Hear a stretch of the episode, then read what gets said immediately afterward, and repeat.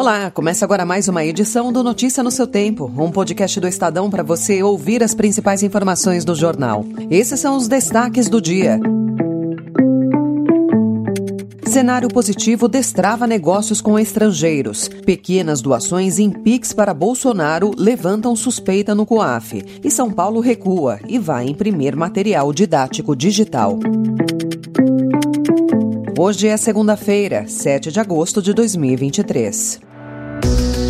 Estadão apresenta Notícia no seu tempo.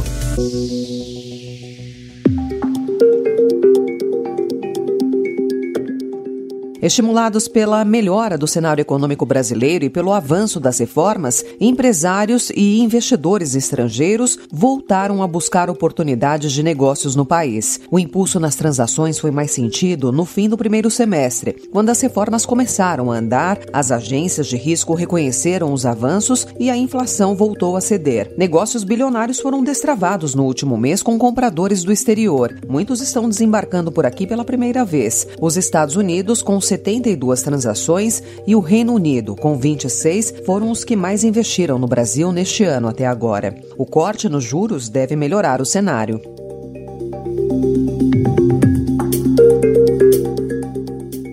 A Caixa Econômica Federal já renegociou um bilhão de reais em dívidas de clientes por meio do Desenrola, o programa de renegociação criado pelo governo federal. Segundo o Banco Público, o valor envolve operações com mais de 50 mil clientes. O Desenrola vai até o dia 31 de dezembro.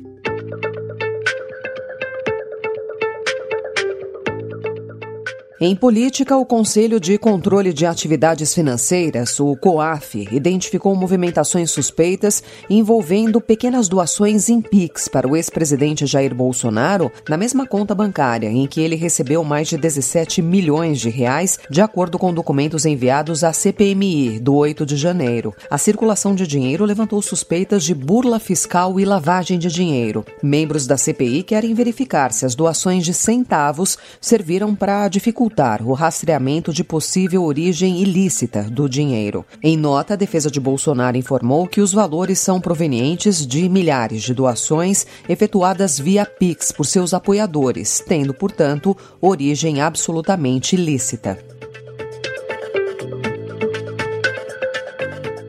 O Estadão entrevistou alguns doadores de pequenos valores. Há pessoas que dizem não se lembrar da transferência e outras alegaram que transferiram valores diferentes aos registrados pelo COAF. E o anúncio pelo governador de Minas Gerais, Romeu Zema, em entrevista ao Estadão, de uma frente política das regiões Sul e Sudeste para defender seus interesses, colocou em lados opostos os gestores estaduais do Norte e Nordeste e colegas de outras regiões. Após a repercussão das declarações e a onda de críticas entre colegas do Norte e do Nordeste, Zema foi às redes sociais ontem para dizer que a frente não vai se posicionar contra as outras regiões. Líderes políticos avaliam que a fala de Zema tem uma explicação: as disputas na reforma tributária que dividiram os estados em dois blocos. Em São Paulo, o governador Tarcísio de Freitas afirmou que os alunos da rede estadual, além de ter acesso digital, vão receber impresso o material didático elaborado pelo governo paulista. Na terça-feira, o governo paulista decidiu não aderir ao material didático e pedagógico do Programa Nacional de Livros Didáticos do Ministério da Educação. Tarcísio reforçou que sua gestão está desenvolvendo esse material didático. Então a gente está desenvolvendo esse material didático, não é novidade no estado de São Paulo. São Paulo já tem o currículo paulista já tem material próprio já faz algum tempo. Então a gente está aperfeiçoando esse material, aprofundando e nós vamos encadernar esse material entregar ele também impresso, encadernado. Ou seja, se o aluno quiser estudar digitalmente, ele vai poder estudar digitalmente. Se ele quiser né, no tablet, se ele quiser estudar no conteúdo impresso, no caderno, ele também vai ter essa opção. Então as duas opções vão estar disponíveis. O Ministério Público Estadual abriu inquérito para investigar a decisão de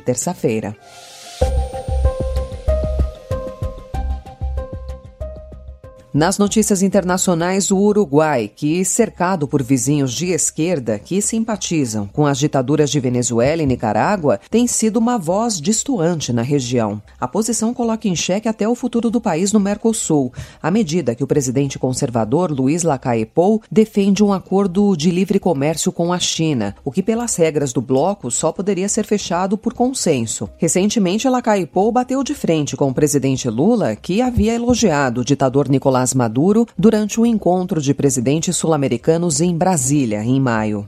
Agora, se há tantos grupos no mundo que estão tratando de mediar para que a democracia seja plena em Venezuela, para que se respeten os direitos humanos, para que não haja presos políticos, o pior que podemos fazer é tapar o sol com um dedo. O Uruguai defende uma abertura econômica, acusando o Mercosul de protecionismo. Lula também recebeu críticas ontem do presidente ucraniano Volodymyr Zelensky, após o brasileiro ter dito que nem Rússia nem Ucrânia querem a paz, enquanto há pessoas morrendo. Я просто вважаю, що у нього ну, є свої думки. Мені здається, не обов'язково, щоб твої думки співпадали з думками президента Путіна. O presidente ucraniano afirmou ainda que declarações como as do brasileiro não ajudam a trazer a paz. Lula já se apresentou em várias ocasiões como um possível mediador entre Ucrânia e Rússia. Enquanto o presidente brasileiro defende o início das conversas nas atuais circunstâncias, Zelensky se recusa a comparecer à mesa de negociações enquanto a Rússia não retirar suas tropas dos territórios ocupados. Notícia no seu tempo. Agora futebol. Se o Brasileirão terminasse hoje, o Santos seria rebaixado pela primeira vez na história da competição.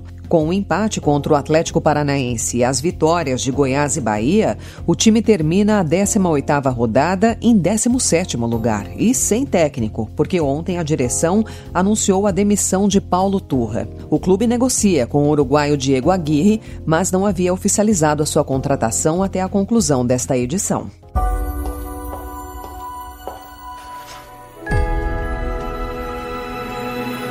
Hey, Barbie. Can I come to your house tonight? Sure. I don't have anything big planned, just a giant blowout party with all the Barbies and planned choreography and a bespoke song. You should stop by. So cool.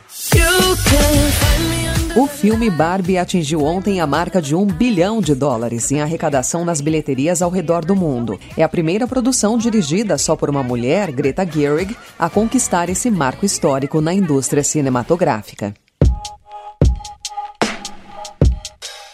Essa foi mais uma edição do Notícia no seu tempo, com a apresentação e roteiro de Alessandra Romano, produção e finalização de Felipe Caldo. O editor de núcleo de áudio é Manuel Bonfim. Obrigada pela sua escuta até aqui e uma excelente semana. Você ouviu Notícia no seu tempo.